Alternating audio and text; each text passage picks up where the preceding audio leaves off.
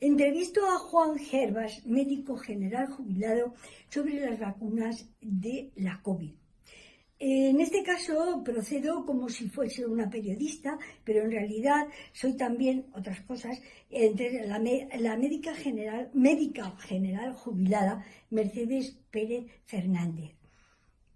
Sin conflicto de intereses ninguno, ambos, ni comercial ni profesional.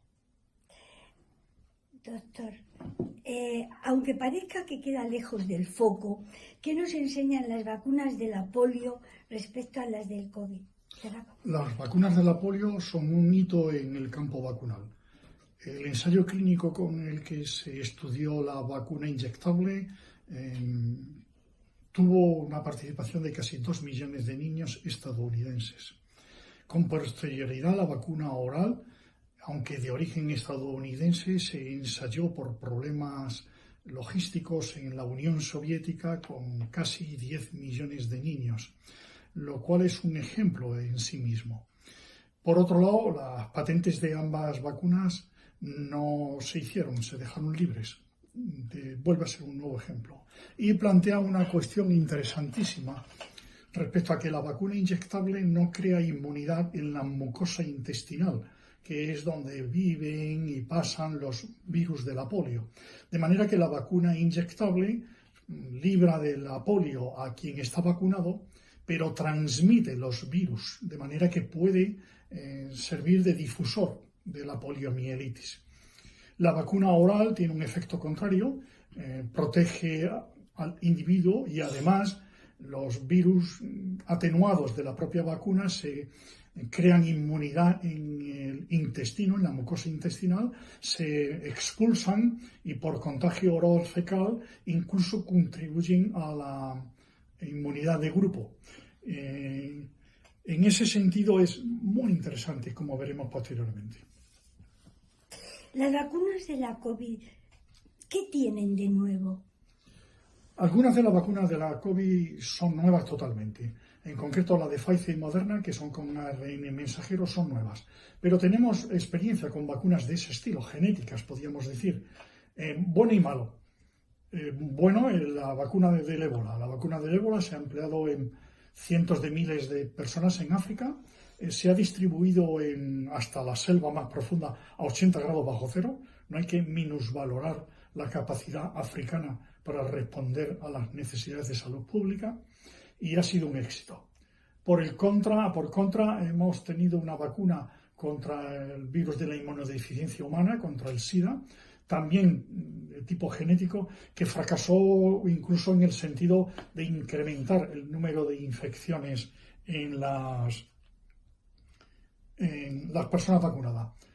Pero hay otras muchas vacunas que se están desarrollando, como incluso la misma vacuna de la India, que son vacunas clásicas en el sentido de que son virus o fragmentos de virus, de manera que hay una amplia variedad. ¿Y qué calificación daría a la calidad de los estudios de las vacunas, de estas vacunas contra la COVID? Por ahora se han publicado solo los ensayos clínicos de Pfizer, Moderna y AstraZeneca. Y la calidad de las publicaciones es muy baja. De hecho, con el sistema grade consideraríamos moderada grave. Estas tres vacunas están autorizadas, pero hay otras vacunas autorizadas, por ejemplo, con Videcia china, Sputnik rusa, con Vaccine India, Coronavac China, que se están empleando sin que se haya ni siquiera publicado científicamente sus resultados. Entonces, ¿qué, ¿qué cree usted que desconocemos de las vacunas contra la COVID?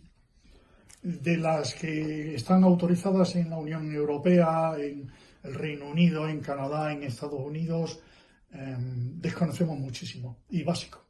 Por ejemplo, desconocemos cuánto dura la inmunidad. No sabemos si va a durar más de dos meses, que es lo que hasta ahora se ha demostrado.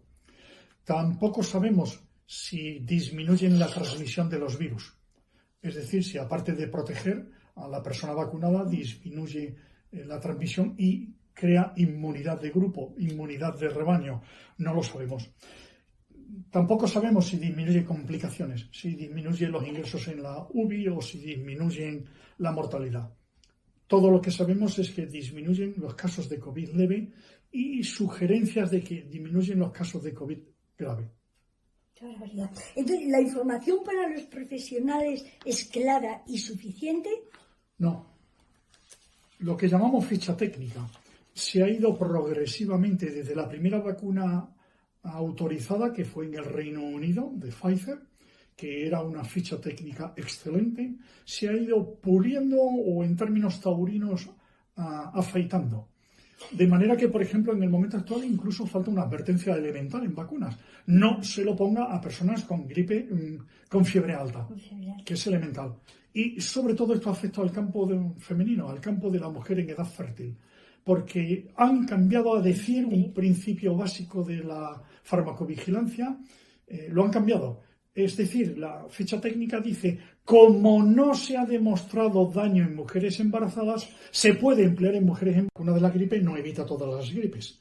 La persona vacunada contra la gripe que adquiere la gripe expulsa siete veces más virus por las fosas nasales en estornudos y en tosidos que la persona no vacunada. Por eso lo prudente es pedir que la atienda un profesional que no esté vacunado contra la gripe y probablemente sería prudente pedir que le atienda un profesional que no esté vacunado contra la COVID, porque la vacuna de la COVID en el momento actual no sabemos si disminuye, si aumenta la inmunidad de las mucosas, que no solo la nasal, es la mucosa nasal, la oral, la de bronquios, intestino geniturinario, donde hay un tejido linfático, son las amígdalas que todo el mundo conoce, que produce las mejores defensas y más rápidas y primeras contra el virus. Esas inmunoglobulinas A segregadas por las mucosas son básicas. Por cierto, al respecto de la pregunta, hay una vacuna en estudio, Vaxar, que es una vacuna oral que pretende exactamente esto. Conviene recordarlo. Entonces, ¿usted cree que vale la pena vacunar a los que ya tienen anticuerpos? No lo sabemos. Es otra cuestión. En los ensayos clínicos se parte siempre de personas que no tenían o no habían tenido COVID, que no tenían anticuerpos. Pero como sucede siempre en la vida, en los ensayos clínicos finalmente se descubrió que había personas que sí tenían anticuerpos y con ellas la vacuna funcionó bien. Pero eso es en el ensayo clínico. En la vida real, y habiendo como hay restricción del número de vacunas, es un despropósito vacunar con una vacuna que conocemos que produce inmunidad por ahora dos meses a personas que sabemos que tienen una inmunidad como mínimo de ocho meses. Y la posibilidad de reinfección, que se ha comentado mucho, es simbólica, porque en el momento actual, en el mundo de 7.000 millones de habitantes, solo se han demostrado 31 casos de reinfección. ¿Es posible retrasar la segunda dosis?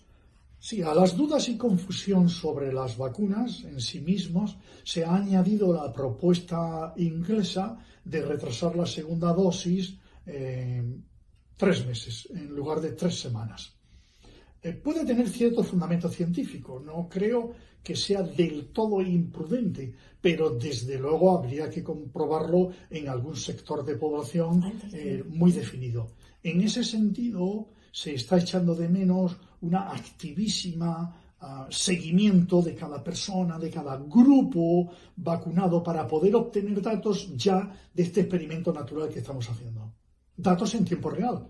Por ejemplo, incluso los ensayos clínicos se han publicado con dos meses de seguimiento, pero ya ha pasado otro mes más. ¿Dónde están los datos de esos ensayos clínicos que tienen un interés mundial? ¿Están patentadas las vacunas? Sí, estas vacunas están todas patentadas y, por supuesto, ello implica precio y condiciones especialmente para países empobrecidos que no pueden pagar. Ha habido un fuerte movimiento para que no haya patentes ni de tratamientos ni de vacunas de, de COVID, pero se han opuesto intensa y fuertemente tanto Estados Unidos como la Unión Europea, a la que pertenece en España, lo cual, sí, lo cual es vergonzoso. Entonces, sobre, ¿hay transparencia en los contratos de compra de las vacunas? No. Aparte de las sospechas generales sobre eficacia, eficiencia en la práctica clínica se suman al misterio alrededor de los contratos de las compras de las vacunas, que se pagan con su dinero y el mío. De manera que es increíble que somos compradores de un producto sobre el que hay dudas, que además el contrato se nos niega el acceso al mismo.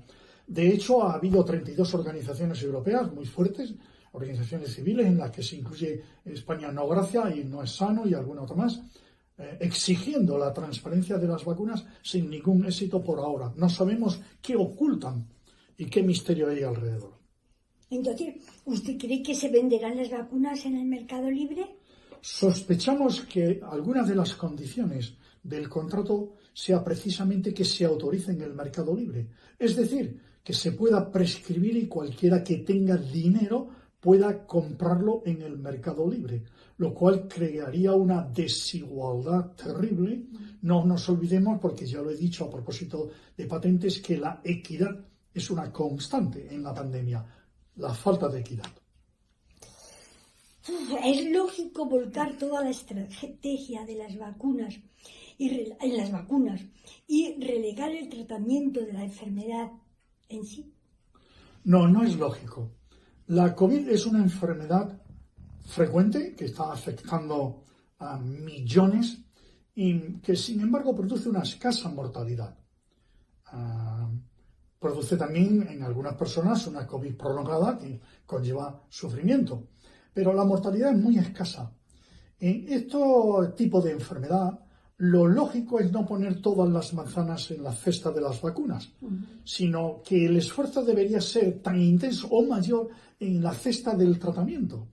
Porque si tratamos correctamente con medicamentos que hoy no tenemos un año después, no tenemos medicamentos específicos, no hay antivirales eficaces para la COVID, estamos perdiendo la oportunidad, ocultan. ¿Y qué misterio hay alrededor? Entonces, ¿usted cree que se venderán las vacunas en el mercado libre? Sospechamos que algunas de las condiciones del contrato sea precisamente que se autorice en el mercado libre. Es decir, que se pueda prescribir y cualquiera que tenga dinero pueda comprarlo en el mercado libre, lo cual crearía una desigualdad terrible. No nos olvidemos, porque ya lo he dicho a propósito de patentes, que la equidad es una constante en la pandemia la falta de equidad. Es lógico volcar toda la estrategia de las vacunas y en las vacunas y relegar el tratamiento de la enfermedad en sí. No, no es lógico. La COVID es una enfermedad frecuente que está afectando a millones y que sin embargo produce una escasa mortalidad. Ah, produce también en algunas personas una COVID prolongada que conlleva sufrimiento. Pero la mortalidad es muy escasa. En este tipo de enfermedad, lo lógico es no poner todas las manzanas en la cesta de las vacunas, sino que el esfuerzo debería ser tan intenso o mayor en la cesta del tratamiento. Porque si tratamos correctamente con medicamentos que hoy no tenemos un año después, no tenemos medicamentos específicos, no hay antivirales eficaces para la COVID. Estamos perdiendo la oportunidad de evitar las muertes que evitaríamos si tuviéramos un tratamiento que no fuera solo de sostén. Entonces, eh, se están generando expectativas excesivas sobre la eficacia de las vacunas. Creo que ha contestado. Sí, la he contestado parcialmente a propósito del consentimiento informado, de la fórmula sugerida por el grupo de expertos del Ministerio en el que dice que se crea inmunidad de grupo. También dice, y el Ministerio sugiere que se difunda información en las comunidades autónomas, que se difunda información que diga que va a disminuir la carga de la enfermedad, que va a disminuir la mortalidad y que es el único ah, camino para pararla y salir de la pandemia. Todo ello mm, falta la verdad. Y conviene recordar que el fin no justifica los medios. Y también que desde que empezó la pandemia, la ética cae por un precipicio que no tiene fondo. Eh, la última que le hago. Entonces, de las vacunas sociales, ¿qué me dice?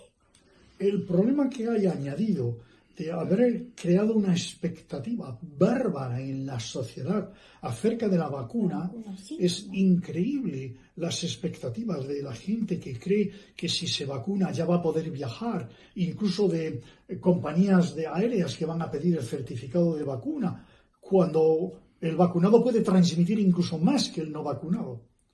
Es increíble que eso nos lleve a olvidar la verdadera solución a la pandemia porque la pandemia es el virus y es la sociedad. Y la vacuna lo que va a hacer, la, propuesta de la vacuna solo es olvidarnos de la parte social. Con esto los gobiernos ya no tienen que mejorar el sistema educativo público, no tienen que mejorar la salud pública que está por los suelos, no tienen que mejorar la atención primaria, no tienen que mejorar la pobreza, no tienen que mejorar la habitabilidad, no tiene que mejorar las condiciones de los jornaleros, no tiene que mejorar la situación de los inmigrantes que carecen de papeles, no tiene que implantar una renta básica universal. Lo único que hay que hacer es la vacuna y la que ya hay. Es una pena porque la pandemia podría haber sido y todavía puede ser una oportunidad para cambiar la sociedad. Que si fuéramos alienígenas, si fuéramos habitantes de Martes, consideraríamos que es casi un castigo merecido para que nos demos cuenta de las barbaridades que hemos hecho. Pues muchísimas gracias, doctor Herbert. A mí me ha aclarado mucho, pero otras me han quedado totalmente más oscuras. Muchas gracias. Agradezco sus preguntas y su amabilidad. Un saludo. Gracias.